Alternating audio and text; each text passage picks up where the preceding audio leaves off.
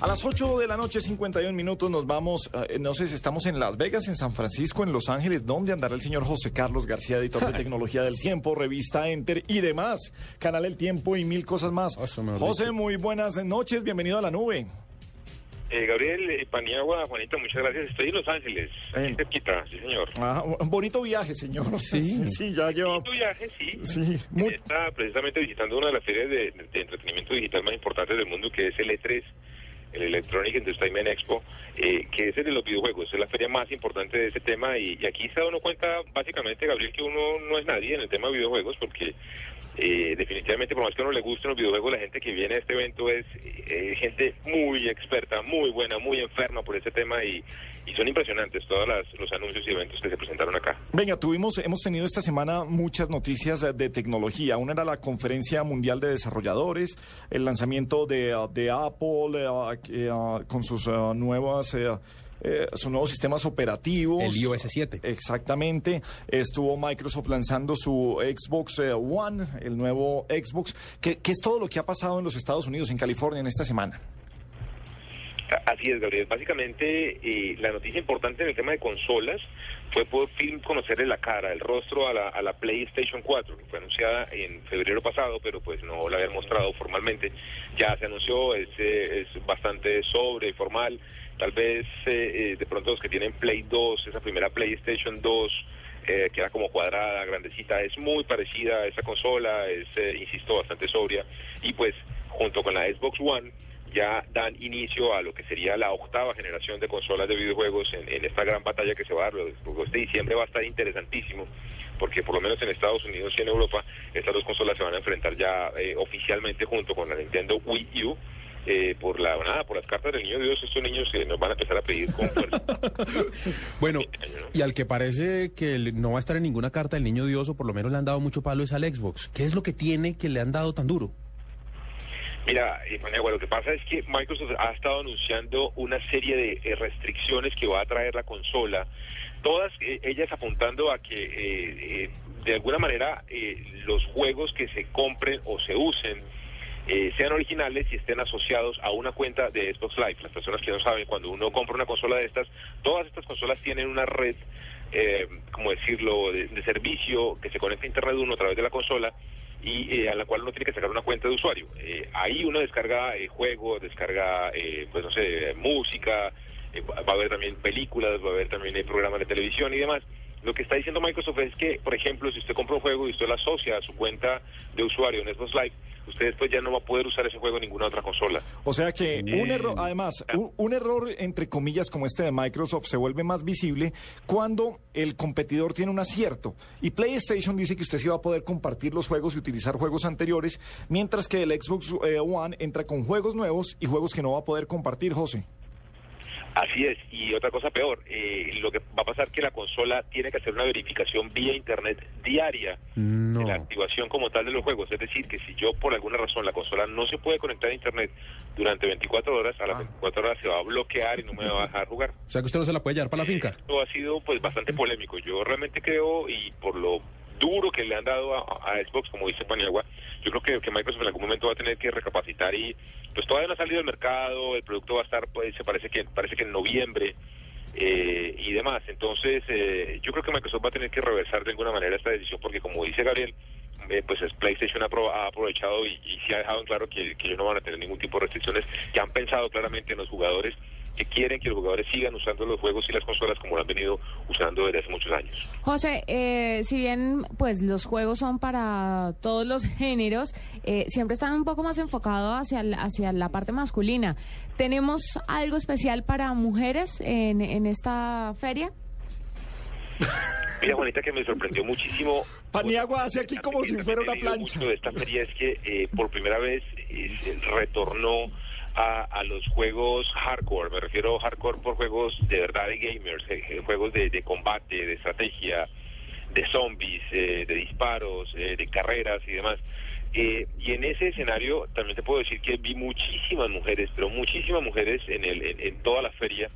que son jefes de clan o son personas que están al frente de algún clan de videojuegos y demás. Es decir, que yo realmente creo que sí ha habido pues ve, uno mucho la presencia de las mujeres acá. Ahora, en el tema de videojuegos como tal, específicos para mujeres, yo realmente no vi ninguno así claramente que no diga este juego es para mujeres, no. Pero por ejemplo Nintendo lanzó muchas cosas interesantes eh, y demás. Ah, yo sé que Paniagua y Gabriel están de acuerdo conmigo, pues uno, si a una novia, la, novia, la novia o la esposa le ganan videojuegos, uno se pone un poquito bravo, ¿no? no, pues no, no, no, la, la, bota eso. Si termine esa relación, no le conviene. No le conviene. no, no es ideal que pase eso, ¿no? Sí, sí, sí. bueno, ¿qué, eh, José, qué hay ve uno o qué vio usted que haya sido un descreste? Porque uno siempre se encuentra con algo. ¿Ya se inventaron esto? Sobre todo cuando uno va a este tipo de ferias, no venden nada. No, nada. ¿Qué si hubiera querido comprar usted ya, José? Eh, ¿Quién me hubiera querido comprar ya? Nada. Yo creo que la Play 4 me la hubiera querido comprar de una. es. una consola muy poderosa, es una consola que tiene unas ventajas eh, de socialización interesantísimas. Por ejemplo, yo puedo integrar si yo estoy jugando y me conecto a mi Facebook, mi Twitter, puedo compartir lo que estoy haciendo. Con un toque de un botón en el control, por ejemplo, puedo integrar a un amigo que estoy con el que estoy chateando directamente en la partida de una vez para que empezamos a jugar juntos a varios incluso, eh, eso me descrestó muchísimo. También las consolas portátiles, la Nintendo 3DS, realmente no le había puesto mucha atención y, y ya viéndola y jugándola, es una consola muy poderosa, muy, muy, muy interesante. Eh, y bueno, juegos sí los que quieran. Yo no he visto tanto juego junto, de todo. Hay, hay varios, hay Watch Dogs, que es un juego interesantísimo. La gente que hizo Halo, que es la gente de Bungie, también desarrolló un, juego un juego nuevo también que va a estar muy pronto. Eh, también para niños de Disney, eh, toda la saga de Mario, Mario Kart, Super Smash Bros. que es de pelea también. Final Fantasy, Forza, Gran Turismo, todos los de fútbol también, porque ya viene FIFA 14, vimos y pudimos jugar también eh, eh, Pro Evolution Soccer 14 también, o sea, yo creo que esto va a estar increíble este diciembre de Pobres Papás. Estaremos más adelante con la gente de eSports, eh, precisamente a propósito de FIFA 14, que trae un tráiler en el que habla Messi, Habla Piqué, habla Fábregas, habla Iniesta en ese, en ese tráiler que presentaron. José, cambiando de tema y volviendo a lo del lanzamiento de, Apple, también ha, habido, y no sé si está empapado porque ha tenido que estar corriendo de lado a lado, muchas críticas eh, como, como se ve con el uh, look and feel del, uh, del, nuevo iOS 7, que se ve muy pastel y, y, con mucho cambio. ¿Cómo se ha vivido en los Estados Unidos esto? ¿Ha tenido algún uh, feedback de lo que, de lo que puede traer este iOS 7? Eh, sí, se, ha, comentado también que no le fue muy bien al, al, al a la interfaz de iOS 7. Incluso escuché que mucha gente dice que es muy androidizada, que se parece un poco a Android. Eh, ah, además que la promocionaron con el eh, con el iPhone blanco. Eh, digamos que la apuesta que ha hecho Samsung con sus Galaxy ha sido con, con los blancos. Entonces se veía muy parecido en, en los tonos de colores y en, y en los iconos que está manejando. Así es. Eh, lo que yo he entendido y lo que también salió aquí en noticias, incluso en periódicos, es que Apple ya se pronunció y dijo que de todas maneras se encuentra eh, todavía en desarrollo y, no está final como tal el producto. Es decir, que eh, palabras más, palabras menos, todavía están a tiempo, todavía hacer algunos cambios y van a seguir introduciéndole cambios como tal al, al, sistema operativo. Pero pues yo creo que el tema de multitarea, por ejemplo, le, va a funcionar muy bien a mucha gente. iOS sigue siendo una plataforma por lo menos en Colombia y Latinoamérica, muy, muy poderosa y que sigue creciendo y, y pues claramente a nivel mundial también. Entonces, eh, yo, yo veo que va a seguir haciéndolo, haciéndolo bastante bien. La gente que está con iOS 7 lo está no solamente por la plataforma, hay que tenerlo en claro, sino también por la música, por las películas, por los juegos, por todo lo que compran a través de ese tipo de plataforma y, pues bueno, va a tener gente fiel todavía.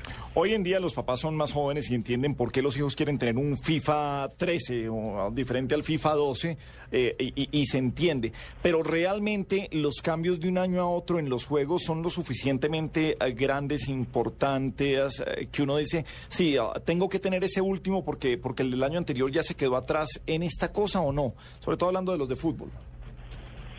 Yo creo que sí, Gabriel, yo creo que sí, porque porque incluyen, eh, ya para nosotros, y me, digo yo puntualmente, ya realmente me dejó tirado el, juego. O sea, ya cuando intenté jugar un poco FIFA 14, ya es el tanto nivel de, control que uno puede tener sobre, no solamente sobre los jugadores, sino por jugador incluso. Cada jugador puede tener una combinación distinta de, de, de botones al momento de sacar sus mejores jugadas ya controlo yo la defensa, incluso la estrategia yo la puedo estar cambiando directamente en el control, no como antes que yo tenía que parar, eh, entrar a, formación o a estrategia y moverle, modificar adelante de mi, de mi contendor, sino que yo lo puedo estar haciendo directamente en el control.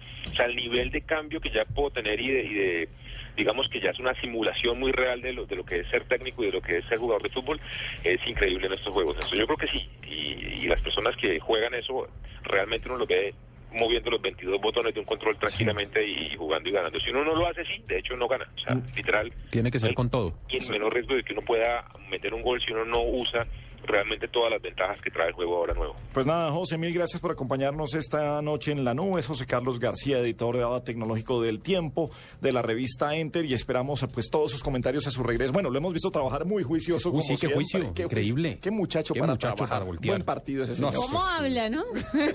Le pasen un vasito con agua. José, un abrazo, mil Ay, no le gracias. habían colgado. ¿Ustedes por qué me hacen pasar estas Ay, penas? está pintada, Juanita. Muchas gracias. Mentiras. Un abrazo.